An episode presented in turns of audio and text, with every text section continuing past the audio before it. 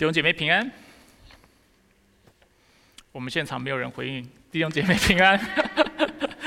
是，我们要继续啊，来延续我们这段时间所谈到的信息系列，说到一本初衷，要继续帮助弟兄姐妹看到传福音和教会的核心价值之间的关系。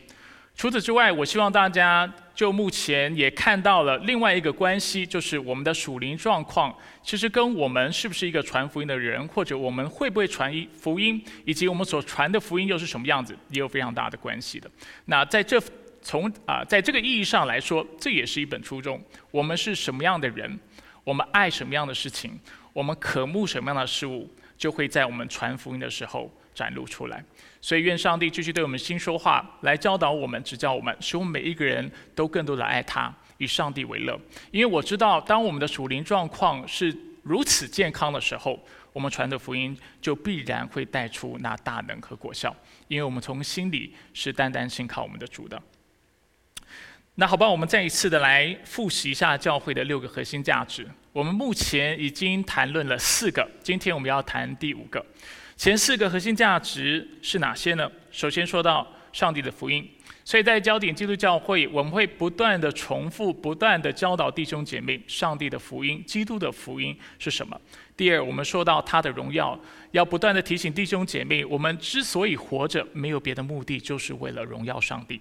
第三方面，他的话语，让我们看到我们灵魂之所以能够得着坚固，我们的生命能够有盼望。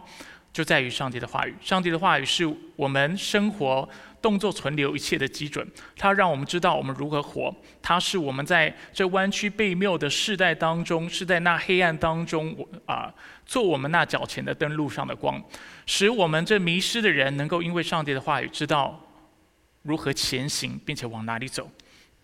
上周我们谈到上帝的形象，尤其说到两个方面。我们说到人的生命、人的生存。之所以有价值，不是因为你我拥有什么样的才干、什么样的外貌、啊什么样的啊多少的财富等等。我们之所以生命是有价值的，没有别的原因，就因为我们是按着上帝的形象所造的。所以好不好？跟你旁边人说，你是按着上帝的形象所造的。然后跟他说，你很有价值。好，除了讲到。啊，人的生命是有价值之外呢，我们也谈到，如果我们是按照上帝形象所造的话，这也显明了我们生存的目的。上周我们特别讲到了三个生存的目的：第一，我们说到要效法上帝的公义和圣洁。如果我们是按照上帝形象所造的，我们当然要活出它的属性，尤其上帝的公义，尤其它的圣洁。除此之外，我们讲到第二方面，我们要耕耘看管上帝所造的世界。我们要用讨上帝喜悦的方式，我们要来啊，来创造，并且不断的来发展社会的文明。那第三方面，我们讲到我们要在圣约的关系里面荣耀他。上周我们特别讲到两个圣约，一个是所谓的行为之约，另外一个是恩典之约。这两个约定所谈到的呢，就是人来到神的面前，不是透过完全履行上帝的律法来讨上帝喜悦，不然就是透过耶稣基督在十字架上的恩典。那我认为圣经清楚的让我们看到，没有人是能够透过自己的努力、自己的才能来完全讨上帝喜悦的，这是不可能的。所以，如果有任何人想要靠着自己的行为、自己的功德、自己的功劳来讨上帝的喜悦，他终必会失败，他终必无法荣耀上帝。所以，荣耀上帝的唯一方法是什么？就是相信福音，相信当我接受福音进入我的心里，接受耶稣基督做我的救主的时候，上帝就将我的罪归给了基督，并且将基督的义归给了我。所以他看我这罪人，就好像没有犯罪的一般。因此，他喜悦我；因此，他祝福我；因此，他带领我，并且将我所需的一切供应给我。那今天呢，我们要继续延续第三个目的来做一点探讨。上周我说到圣约的关系，当中我特别强调圣约，但是比较少强调关系。今天我要带大家继续来思考，这个关系是一个什么样的关系。当我们是按着上帝的形象所造的，这反映一件事情，是我们上周已经提到的，这反映着我们应该荣耀上帝，我们跟上帝之间应该有一个正确的关系。但是圣经不只教导我们，我们跟他有正确的关系，他也教导我们，我们跟我们周围的人、跟我们的弟兄姐妹、跟那不信的人，也要有一个正确的关系。创世纪一章二十七节这么说。创世纪一章二十七节说到，上帝就照着他的形象创造人，照着上帝的形象创造他们，他创造了他们有男有女。OK，停顿那么久，目的应该很明显哈。上帝并非只创造男人，上帝也并非只创造一个人。你有想过这个事情吗？他创造两个人，他所创造的是一个群体，因为只有群体能够反映那三一真神这三个位格之间彼此的关系。等一下我会更多的说明。而这三一的上帝之他们当中的爱，他们这三个位格互相他们的互爱，他们之间的关系，就成了我们这些按着上帝。的形象所造的人，应当效法的。所以，当我们说我们要把上帝形象活出来的时候，它其实是一把一个健康的和神性的关关系活出来，尤其是谈到爱。所以在今天的信息当中，我们会讲到三个方面。第一个部分，我们会先回到上帝的，把目光放在上帝的身上。我们需要先了解三三一上帝中的互爱是什么样子的。之后，我们才知道我们怎么样将这样的一个关系，将这样的爱应用在我们的身上，或者是教会的身上。所以，第二个部分我们会讲到爱与福音的故事，两者之间的关系。爱跟福音有什么关系呢？第三，我们会讲到福音跟教会之间的关系。所以，三一上上帝中的互爱、爱与福音的故事，以及福音与教会的关系。我们现在先来看第一点，我们要来看三一上帝中的互爱。当教会讲到三位一体这样的教育的时候，我们通常会谈论到三句话。第一句话，我们会说，我们所信的上帝是一位，但是这一位上帝有三个位格，然后每一个位格都是完全的神。然后我们会说，所以三位一体同时是三，指的是位格，同时又是一，指的是一体。所以我们信的是一位。但是这一位上帝当中有三个位格，而这三个位格每一个位格都是完全的神。那这样的一个界定方式肯定是正确的，而且在教会当中，当我们教导弟兄姐妹关于三位一体的教义的时候，我们也必须要从这个角度来讲，我们必须要谈论到这方面的内容。但是当我们是用这样的方式来界定三位一体的时候，免得使这三位一体的上帝的三个位格之间的关系显得过于的枯燥。就好像，当然这两这这两者不能做类比哈。我现在要讲的一个类比，其实不是为三一体做类比，只是为这个关系做类比。就好像我讲一个家，这家里面有爸爸、有妈妈、有孩子、有哥哥、有弟弟。那你只是谈哥哥是谁、弟弟是谁、爸爸是谁、妈妈是谁，然后你也谈这是一个家，但是你没有谈到这四个人之间的关系的时候，这是很可惜的事情。同样的，当我们在谈三位一体的上帝，我们只界定这三个位格是什么，位格的意思是什么。我们界定了这三位是一体的时候，啊，这样的理解虽然都没有错，但是我们错失了一个非常重要的线索，就是这三个位格到底是如何看待彼此的。那简单来说，圣经教导我们，这三个位格在这一体当中是互爱的。并且他们是以一个和谐完美的关系存在的。那今天呢，我会给大家很多的经文哈，所以大家写下经文出处就好了，不要把整个经文抄下来，你不会有时间。我今天做完投影片，我看了一下，四十三页，每一分钟讲一页，我讲到都会四十三分钟，这就让你知道到底有多少的经文。所以经文如果要抄，抄出处，来不及抄，用你耳朵听就好了。重点是知道我在讲什么，这才是最重要的。不知道我在讲什么，感谢主，我们现在有科技哈，大家可以自己回去，然后在啊 YouTube 重新播放，然后重新的重新来复习。所以，我们先来看这三位一体的上帝之间的关系。所以，有一点是我们要留意的，圣经清楚教导我们，在上帝创世以前，或者有些时候我们会说，在未有世界以前。上帝就存在了，而且这个存在是三位一体上帝的存在，不是只是父神的存在。接下来我们看到，呃，就是约翰福音十七章第五节跟二十四节。我现在先不讲这两节经文，但是让我们看到上帝就存在，并且这三个位格，犹如我刚才所说，以相爱和谐的完美关系存在着。首先，我们看到圣经教导我们，父神爱子，神父是爱子的。那他爱他的子的方式，父神爱子神的方式，尤其是透过与爱子同工。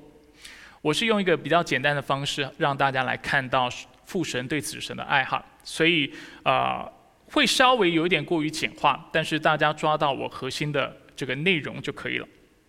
所以在约翰福音三章三十五节以及五章二十节，经文说到父爱子，他如何显示他爱子呢？就已把万有都交在他的手里。同样五章二十节说父爱子，将自己所做的一切事指示给他看。圣经其他地方也让我们看到父爱子，所以上帝创造父神创造宇宙万物的时候，他是透过或借着他的爱子所造的。我们看一下约翰福音十七章二十四节。约翰福音十七章二十四节也说到：“父啊，我在哪里？”这是耶稣所说的话。父啊，我在哪里？愿你所赐给我的人也同我在哪里，使他们看见你所赐给我的荣耀。因为创世以前，你已经爱我了。啊，刚信主的或者是慕道朋友啊，常常会有一个误解，以为啊，子神是子神取了人的样式，造成肉身之后才存在，代表他们往往以为啊，子神是两千多年前才存在的一个这样的人，他被称为是耶稣基督。的确，耶稣这个名字是死神在地上所。啊，所啊所得到的一个称呼，但是他在永恒当中，他都是存在的，他是以死神的身份存在着。所以我们看到父如何爱子呢？父爱子的方式主要是透过与他的爱子同工，向他显明他的旨意，并且将权柄、将能力跟他的爱子分享。第二，我们要看到子如何爱父。圣经常常让我们看到子爱父的方式，往往是透过顺服。所以子神爱父神的方式，往往透过顺服。比如说约翰福音十四章三十一节：“我这么做是照着父命令我的，为了让世人知道我爱父。”耶稣基督爱他的父神，所以他会怎么做？他会照着父神所命令的话，他去行。约翰福音十七章四到五节也这么说。这也是耶稣所说的话。好，说我在地上已经荣耀你，你交给我做的工作我已完成了。再次看到他的顺服，父啊，现在求你使我在你面前得荣耀，得什么荣耀？就是在未有世界以前，我同你享有的荣耀。其实这荣耀是耶稣基督本来就享有的，但是他却为了我们的缘故，他取了人的样式，放下了他的荣耀。而如今，他为我们完成了那实际上救赎的工作，他要再次的得着荣耀。约翰福音十章十七到十八节也说：“为此我父爱我，为什么呢？因为我把命舍去，好再取回来。没有人能够夺去我的命，是我自己舍的。我有权舍弃，也有权再取回。这是我从我父所受的命令。”所以，让我们看到子是爱父的，尤其是透过顺服。那这样的一个理解很重要，因为当我们称基督徒是与基督同做后嗣的，当我们称基督徒是啊得着那儿子名分的，就是得以做那上帝的子女的，我们在说的那，而且当我们说到在这个关系当中我们要爱神的时候，其实我们在说的，其实最多而且最主要就是顺服这样的一个功课，因为子神也是如此。顺服他的父神，因此我们与基督同作后嗣，我们同样要用同样的态度来顺服他。再来，我们看到圣灵也是爱父及子，尤其透过接受差遣，并且见证荣耀父神及子神。在圣经当中，我们看过看到爱的其中一个方式是借由见证。世界有荣耀。虽然圣经没有直接说圣灵是爱父及子，但是我们透过他所做的工作，我们清楚看到他对父神与子神的爱。比如说约翰福音十四章十六节与二十六节，耶稣说：“我要求父，父就赐给你们。你们指的是信徒。另外一位保惠师，指的就是圣灵，使他永远与你们同在。保惠师就是父因我的名所要差来的圣灵。他要把一切的事教导你们，并且要把你们想起我，要使你们抱歉，想起我对你们所说的一切话。同样的，约翰福音十五章二十五节，十六章十三到十四节。”但我要从父那里差保惠师来，就是从父。所以刚才我们看到是父差保惠师，现在我们看到是子神耶稣基督差保惠师。我要从父那里差保惠师来，就是从父出来的那真理的灵。他来的时候要为我做见证。所以我们看到圣灵为子神做见证，但真理的灵来的时候，他要引导你们进入一切的真理。因为他不是凭着自己说的，而是把他所听见的从哪里听见的，从父神那里所听见的都说出来，并且要把将来的事向你们传达。他要荣耀我，指的就是圣灵要荣耀子神，因为他要把我领受的向你们传达。所以我们从这些经文就看到父子圣灵、子神父神圣灵，他们是彼此相爱的。他们在永恒当中就以一个群体的状态存在着。并且在永恒当中彼此相爱。而当上帝创造了我们的时候，同样的，当我们说我们是按着他的形象所被造的时候，他创造的时候，我们刚才已经说了，不止创造了一个人，他创造的是一个群体，不止创造男人，但是同时创造女人。他的心意就是要我们这个群体，男人、女人，或者是以后更多的人，要一起来。荣耀上帝，要爱他，跟他有一个正确的关系，顺服他。同时，我们信徒彼此间，或人彼此间，也应当相爱。这就是为什么在圣经当中，彼此相爱是一个非常重要的信息，因为上帝就是爱。我们继续看一下下面的经文，更多经文哈。这些经文主要是要帮助大家看到圣经如何清楚的嘱咐信徒，要效法上帝。这群体之间的爱的方式来彼此相爱，比如说我们刚才看到父神是给予子神的，所以使徒行传二十章三十五节也说我凡事给你们做榜样，这是保罗说的，叫你们知道应当这样劳苦辅助软弱的人，又当纪念主耶稣的话说，是比受更为有福。所以我们看到信徒之间怎么样活出那爱的形象，在于给予。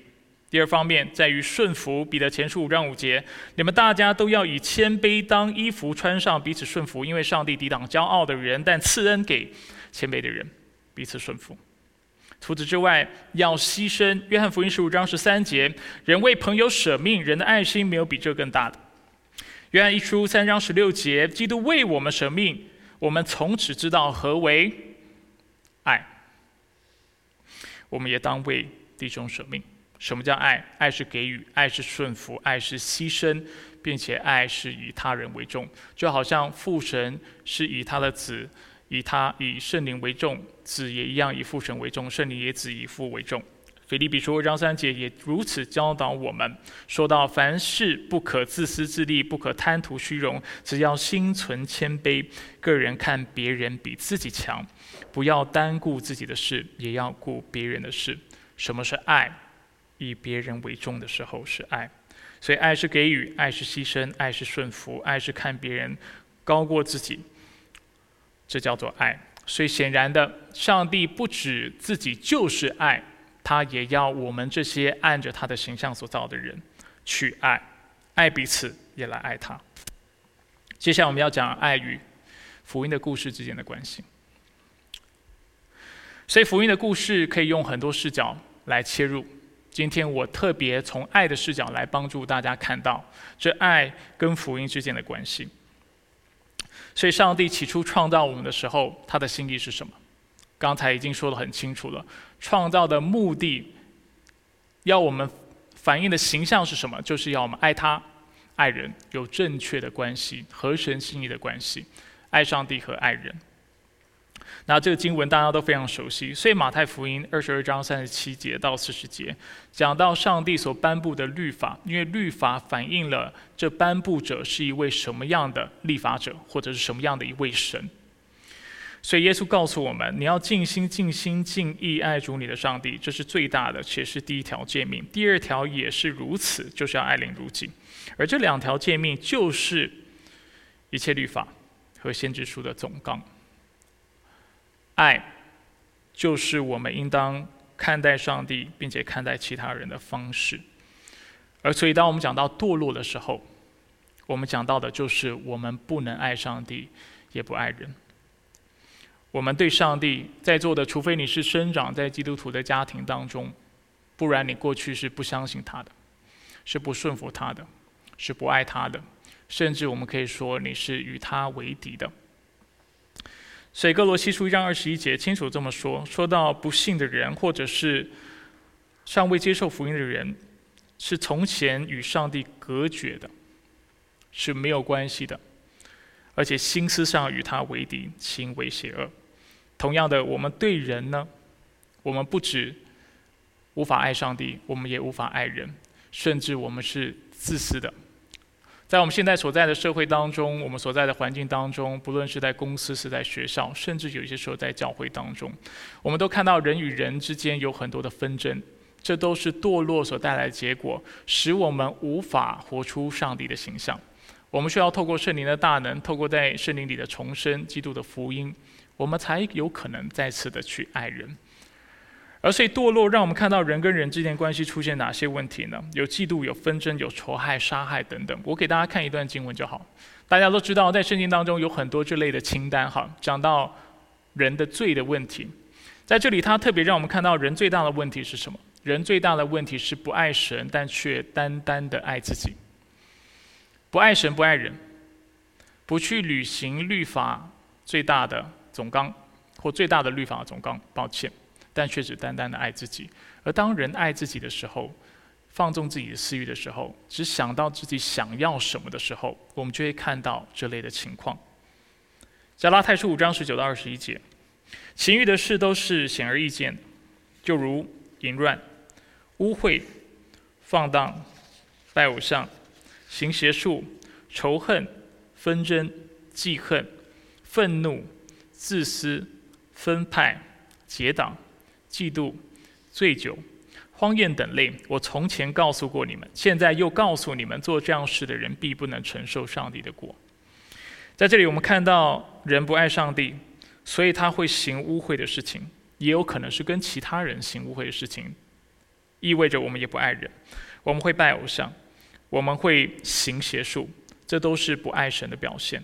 不爱人的表现有什么？我们会跟人有仇恨，我们会跟人起纷争，我们会记恨，我们会对人愤怒，我们会非常的自私，我们会分派结党，我们会对人嫉妒。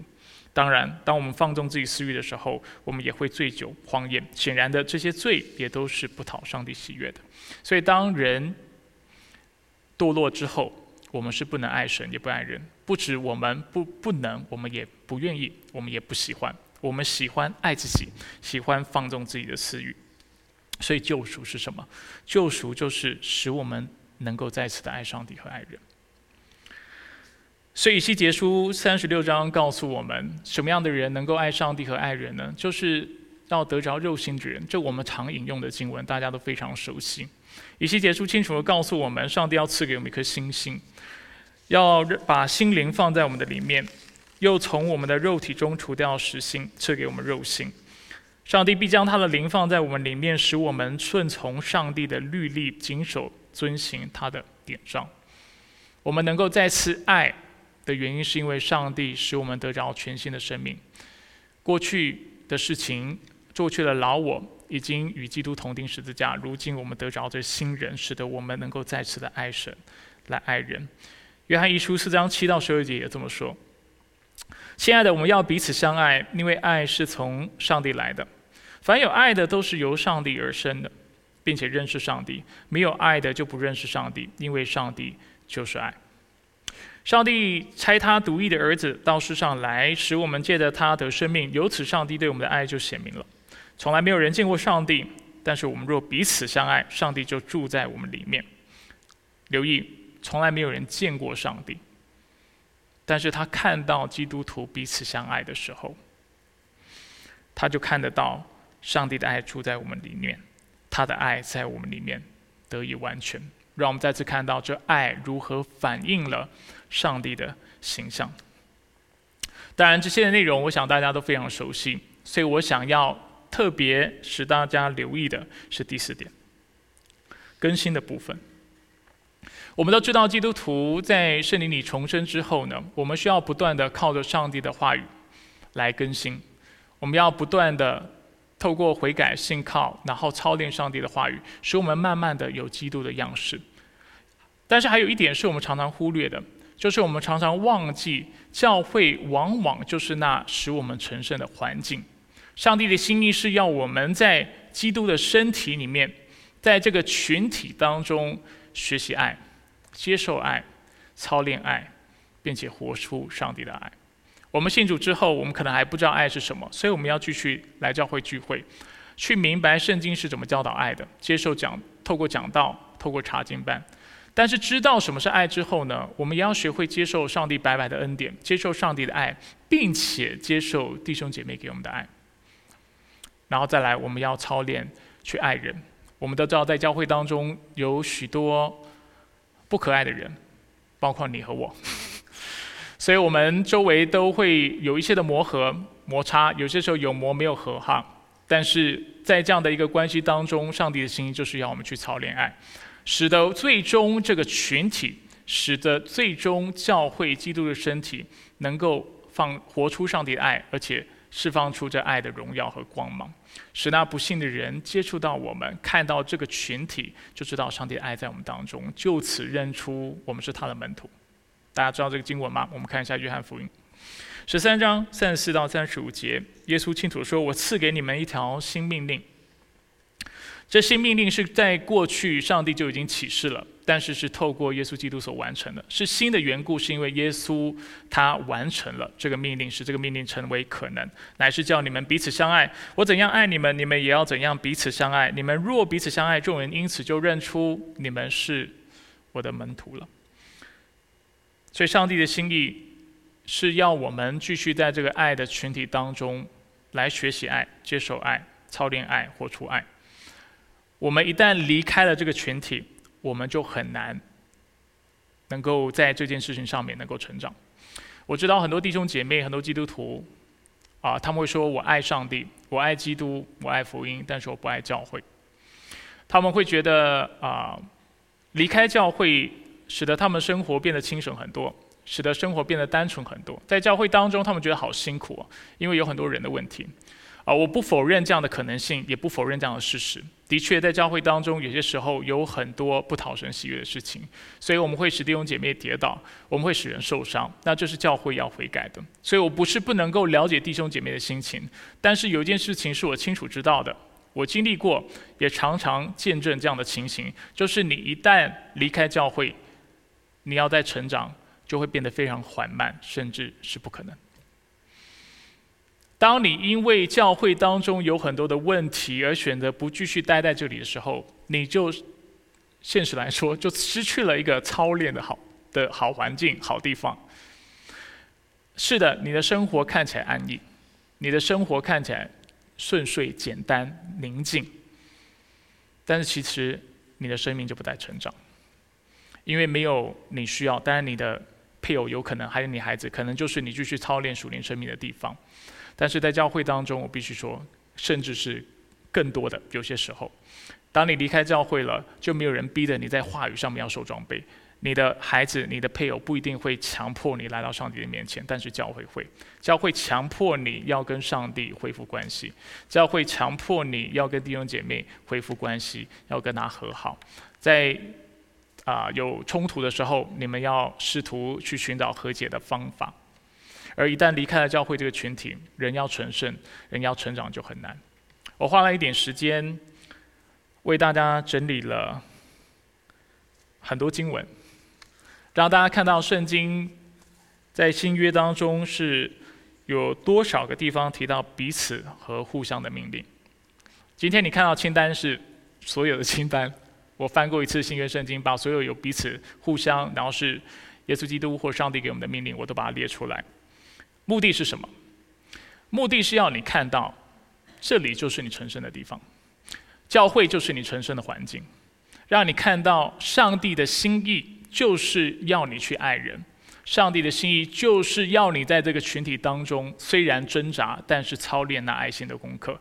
上帝的心意就是要使用教会来发光，来做光做盐，来成为社会的灯塔。我们今天说离了你，我们就不能做什么。教会就是基督的身体，离了教会，我们也不能做什么。圣经哪里讲到彼此互相的命令？啊，你可以用手机照下来，请不要抄，你会抄到。抄到与我不能彼此伤害。OK，所以有哪些彼此互相的命令？我们仔细看就好了。彼此相啊，彼此和睦，彼此相爱，彼此相爱尤其多经文。彼此推让，彼此同心，彼此造就，彼此接纳，彼此劝诫，彼此问安，彼此团结，彼此等待。彼此照顾，彼此和睦，以和平彼此联系，彼此相助，彼此饶恕。要用诗篇、赞美诗、灵歌彼此对说，彼此顺服，彼此容忍，彼此教导，彼此相劝，彼此相顾，彼此劝勉，彼此认罪，彼此体恤，彼此服侍，彼此团契。再来是互相的经文，互相联络。互相服侍，互相担当，互相宽容，互相劝诫，互相造就，互相代求，互相款待。你离开教会，我不知道你要怎么去履行这些诫命。我不知道你要怎么活出上帝的形象，我也不知道你要如何去按照神的心来爱人，几乎不可能，因为。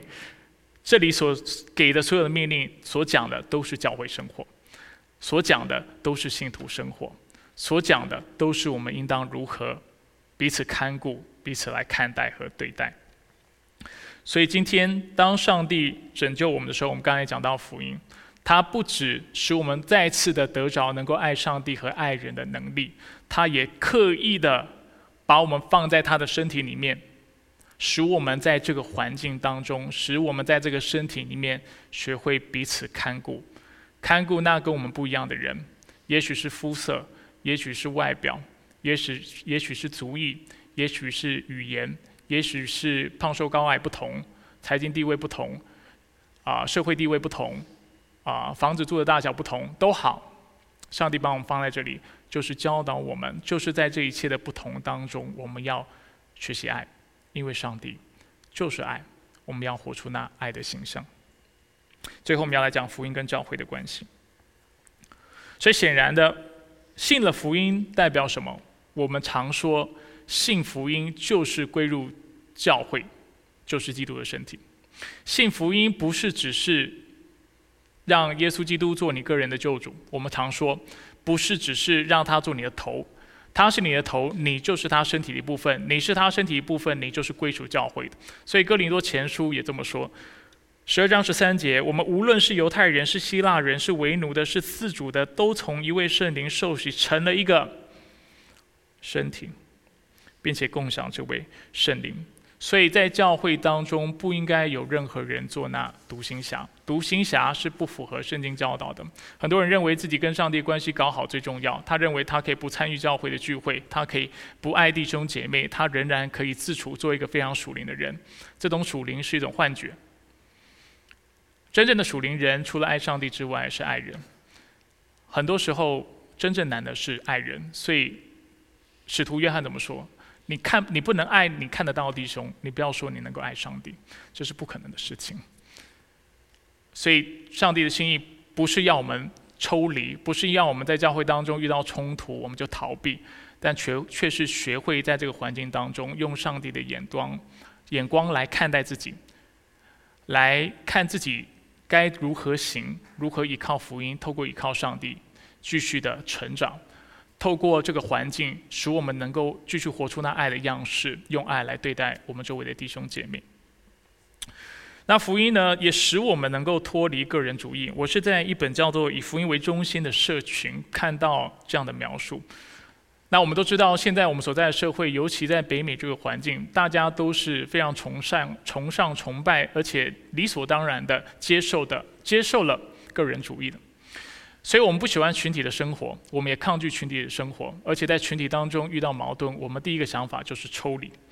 而在这本书当中呢，啊，我看到了他为我们描述了个人主义的五种表现。这五种表现呢？老实说，我们每一个人至少会有当中的其中一个的表现。那我现在想跟大家分享，啊，我会啊照着念哈，但是因为我真的觉得他描述的很好，所以希望借着这些的描述，让大家看到我们真的需要改变，需要学习，需要在这个群体当中学会怎么去爱神和爱人。所以，我们来看一下个人主义的五种表现。第一种表现是自我信靠。我为大家读一下：什么样的人会自我信靠呢？如果问我自己，我的个人主义通常在什么方面被表现出来？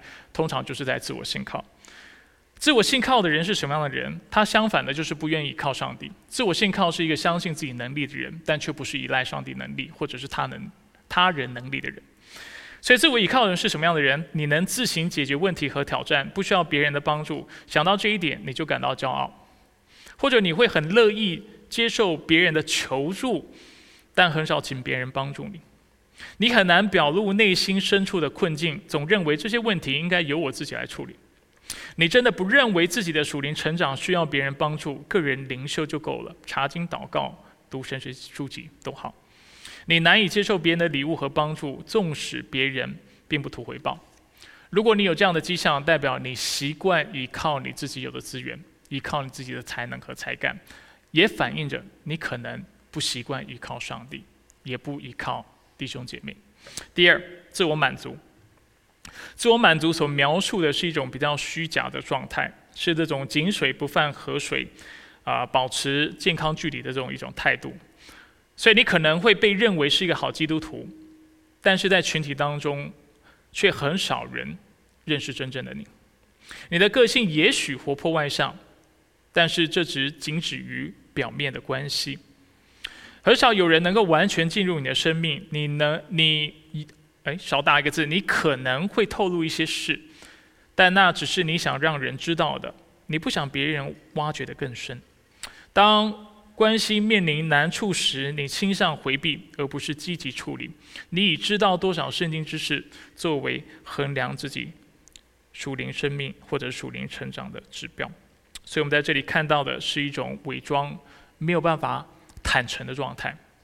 这可能会使我们也无法对上帝坦诚，使我们也不知道怎么爱人，因为我们无法对人坦诚。第三，自我保护，这是把安全感建立在人的身上，却不是建立在神的身上。自我保护这样的一个个人主义的表现方式，是你与人会保持。距离以测安全，免得受伤害或被拒绝。拒绝，所以他是出于惧怕，出于怕伤害。你以别人所说所想的来衡量自己属灵生命的成长和成熟。你经常害怕，当别人认识真正的你之后，就会疏远你。你习惯避免冲突，若有人冒犯或伤害你的感情，宁可保持缄默，也不甘冒甘冒发怒或拒绝的风险。你沉溺于别人的认同，你的自我价值常随着别人说或不说而起伏不定。这是把安全感建立在人的身上，不论是自己或是他人，但是肯定是不是建立在上帝的身上。这也是一种个人主义。第四种，自我高举，这是一种骄傲，把自我价值放在别人的评价上的一个态度。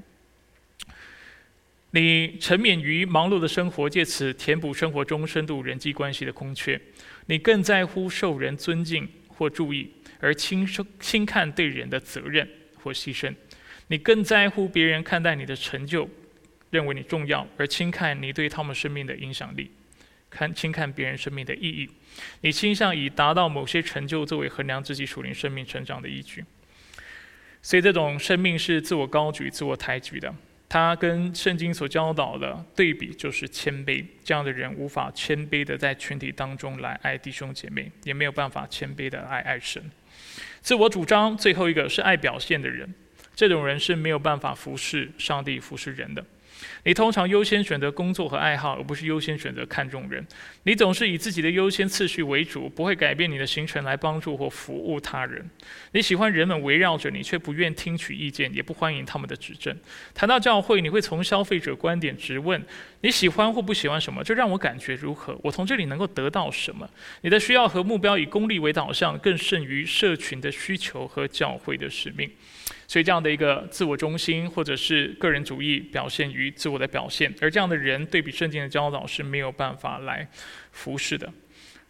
而如果我们有上述任何一个表现，或者是我们的状态是犹如上线上述这些表现所描述的话，我们的确需要学习学习爱神跟爱人的功课，这就是我们要学的。啊，我希望大家看完以后，没有人说我没有这些问题哈。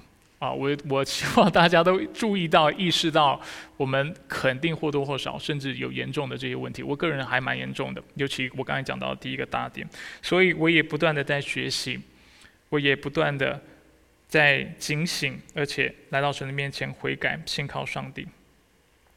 而这也就是为什么我们要委身在教会的缘故，因为教会会逼你在这五方面去做调整。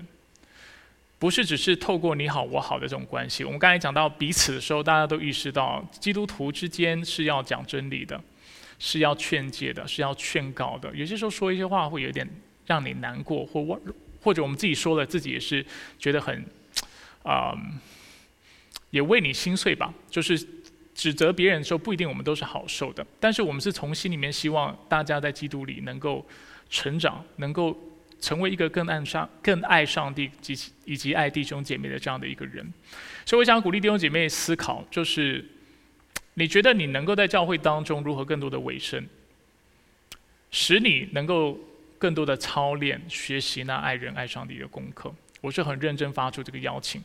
啊，我们今天在报告的时候提到，我们教会会有正式的会员制。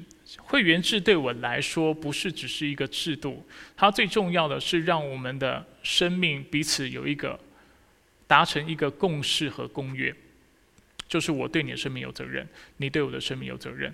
我不放弃你，你也不放弃我。我们在信仰当中，透过圣经所启示的，刚才所说的彼此和有互相的这些经文，我们互相的勉励、互相的劝诫、互相的鼓励、互相的带导、互相的包容、原谅、饶恕，做尽这一切，使得我们能够确实的活出上帝形象。而这个形象不是只是我活出来，而是作为教会，我们也能够活出来，使福音真的能够传到地极，使教会真的能够成为城市的灯塔。最后跟大家分享一下我们应该有的态度，帮助大家做一个比较实际的应用。所以我们应当怎么样看待教会呢？在同一本书，就是刚才讲到以上帝为中，呃，抱歉，以福音为中心的社群呢，他提到了两个概念，一种概念叫做实用型社群的概念，另外一种概念叫做塑造型社群。很容易理解啊，我解释一下你就明白了。对他来说，什么是所谓的实用型社群 （functional community）？就是把自己放在中心的这种看待社群的方式。你来到一个地方，你是一个消费者的心态，你会问的问题是我能够得到什么？我喜不喜欢这里的聚会方式？敬拜所唱的歌好不好听？讲到的方式我喜不喜欢？啊，弟兄姐妹彼此对待的方式是不是我能够接受的？然后我在这里是不是能够促进我的啊？可能是啊。啊，促进我的生意的发展，能够在这里多拉几个客人。你想到的就是你你自己。那遇到冲突的时候，你也以自己的角度来出发，来处理这个问题。这就是所谓的实用型社群。另外一种态度是比较符合神性的，或者是合神性的态度，就是所谓的塑造型社群。就是你来到这个地方，是把上帝放在中心，你是重视上帝如何使用你和这个群体的关系。来改变和重建你的生命，就是我们刚才讲的，把这里当成你一个你可以成圣的环境。所以你来，你在这个地方，所以这两种态度会有什么差异呢？这会影响你怎么看待冲突、看待弟兄姐妹、看待教会的问题。当你是以自己为中心的时候，发生问题的时候，你会做的是什么？你会把你和对方放在对立面。所以你会想要吵个你死我活，会有无法和谐调和，抱歉调和的这样的一个纷争，因为不是你错就是我错。但是以上帝为中心的教会，是当我与你发生冲突的时候，我先是来到神的面前问一个问题：就是我跟上帝的关系是不是出了什么问题，使我今天会跟这个弟兄或姐妹起那么大的冲突？不是消费者，不是以自己中心，是以上帝为中心。换句话说，我是问说，上帝你怎么看这个事情？我今天为什么？我是是是有什么东西是我很想要的，我很渴望的？是不是我表达我的想法的时候没人听？或者是我觉得我我的标准就是我要的别人不给我，所以我非常愤怒。如果是这样的话，我们首先要做的应该是来到神的面前，去看到自己的问题。所以这个态度是以神为中心，而不是以人为中心、以自我为中心的。所以在面对冲突的时候，不会把双方放在对立面，但却会问我是否敬拜上帝。我没有把它打出来哈，你们可以写下来。不是彼此对立，但是却是问我是否敬拜上帝。第二方面，和解不是透过我和你达成共识。如果今天我们在一个群体当中，要啊彼此相爱，所重视的只是达成共识的话，那就会非常辛苦，也非常难，因为大家的看法都不一样。而且达成共识之后呢，应该说首先要达成共识本身就是一个很难的事情，而且达成共识之后，也不代表我们在这个群体当中就能够爱神。这个共识可能是不讨上帝喜悦的，也许是一种妥协。所以，我们在这个群体当中要做的事情，首先应该问的是：我是否与上帝和好，而不是。求或者是所想到是我想要快点跟对方和好，去强求对方跟自己和好，但却是自己来到神面前先是悔改。而第三，也不是我要你做什么，或者我要你怎么做，但却是上帝要我怎么做。所以不是彼此对立，但却是问我是否敬拜上帝。不是我和你达成共识，最重要的是我是否与上帝和好。问自己。不是总是要求别人，希望别人跟自己达成共识，也不是我要你为我做什么，或我要你做什么，而是上帝，你要我做什么？既然我已经来到你的面前，承认我的罪，并且跟你和好了，现在然后呢？更多时候我们会发现，上帝的心意是要我们牺牲自己，更多时候是要学会饶恕，学会忍耐，学会用恩慈相待，学会效法基督的样式，用牺牲的方式来达成和谐。而一间教会，你想想看，你和我都有这个态度的话，这个教会会变得何等的美好。我们在这里是总是彼此饶恕，没有人强求任何事情。然后在这个地方，我们总是给予，没有人自私的认为这都是他的。那很自然的，这里就会成为一个蛮有上帝的爱、蛮有上帝的同在的一个地方。最近有一个社群平台叫做 Clubhouse。它是如果没有听过的弟兄姐妹，它我为大家稍微介绍一下，它有点像博客，啊，有一点像 podcast，啊，它有点像也像广播电台，所以你可以在这样的平台上面开一个房间，然后邀请人进来，然后你可以像广播员一样，一个人就啊 monologue，就单向的去表达你的想法，陈述你的观观点等等。但是另外一个做法是，你也可以把讲话的机会让给别人，使其他的人能够参与在这个啊交交流以及沟通当中，使你们可以对话，然后彼此聆听、彼此学习等等这样的状况。啊，我最近在 Clubhouse 上面呢，就是偶尔会上去啊，然后会跟人谈谈信仰、谈谈生活。那我在当中就有机会服侍到一些离开教会，然后在教会当中受伤的人。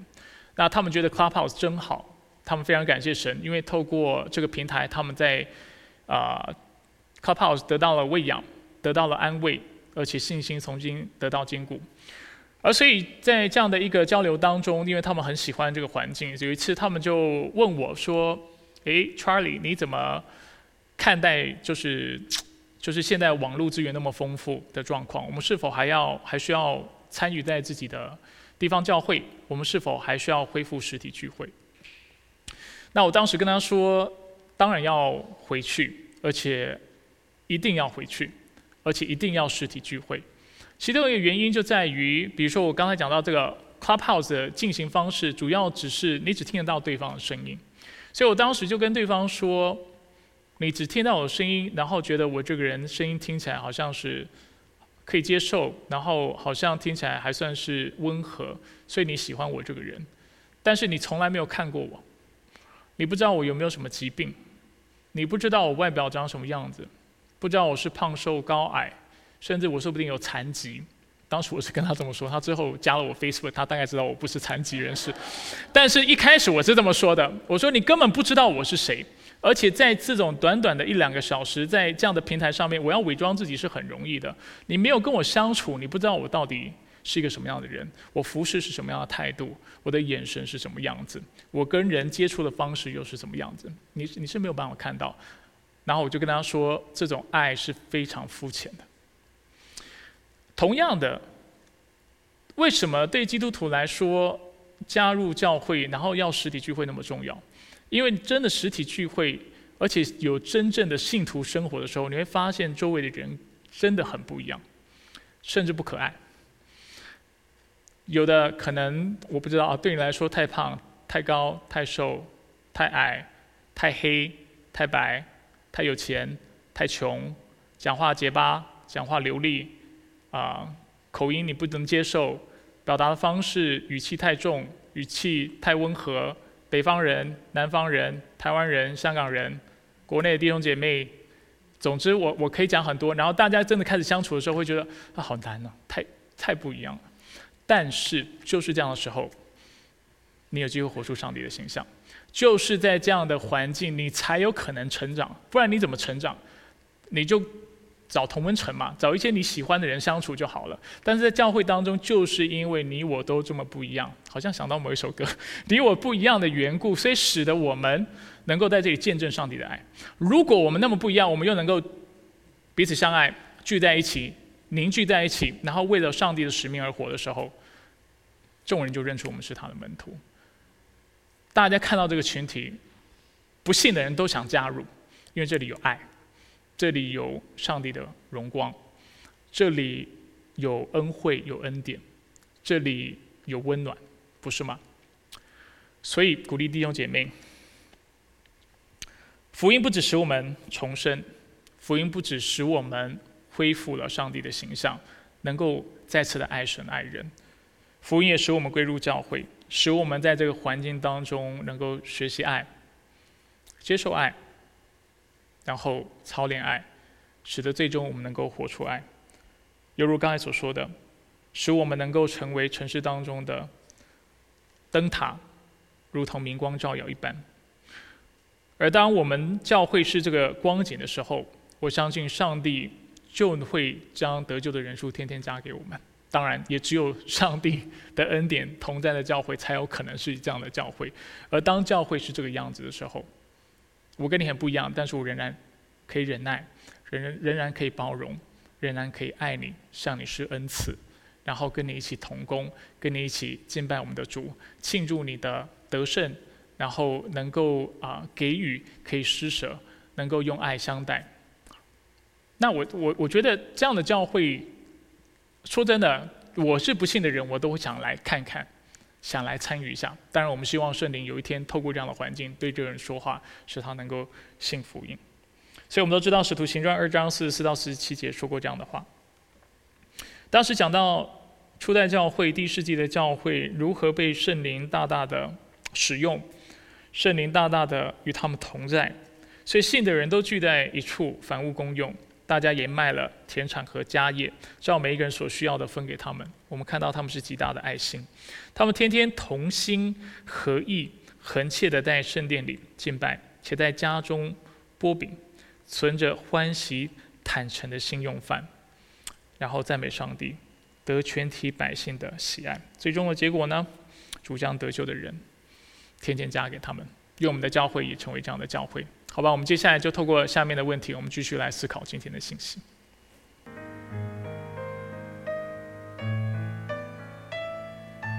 亲爱的弟兄姐妹，我们一起低头来做个祷告。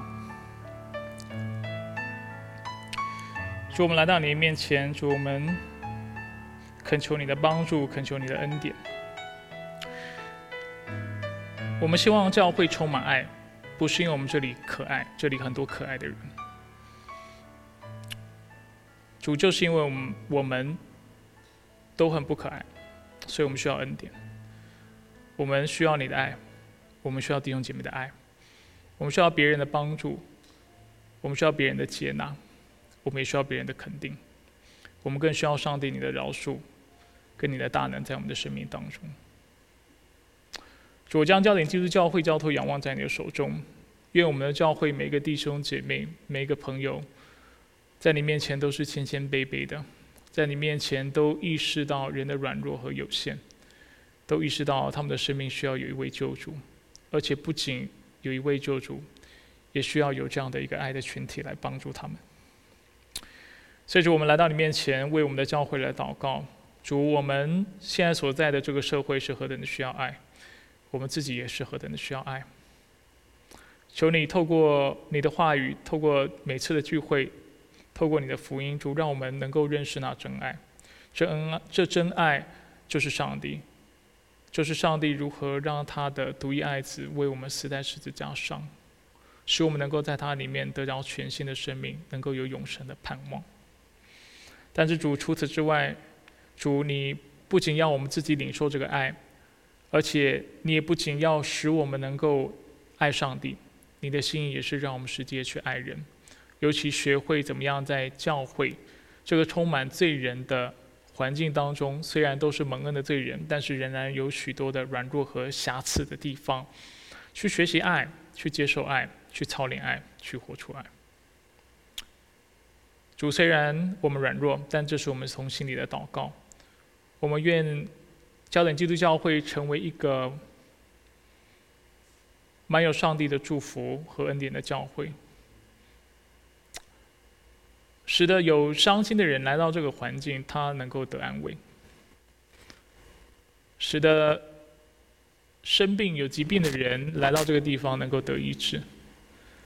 能够使破碎的人来到这里地方，能够再次找到人性性命的尊严；能够使软弱无助的来到这个地方，能够得到他所需要的帮助；使失去盼望的人来到这个地方，能够看到盼望。所以主，这是我们的意向。我们的意向是接纳各样的人，胖瘦高矮，是。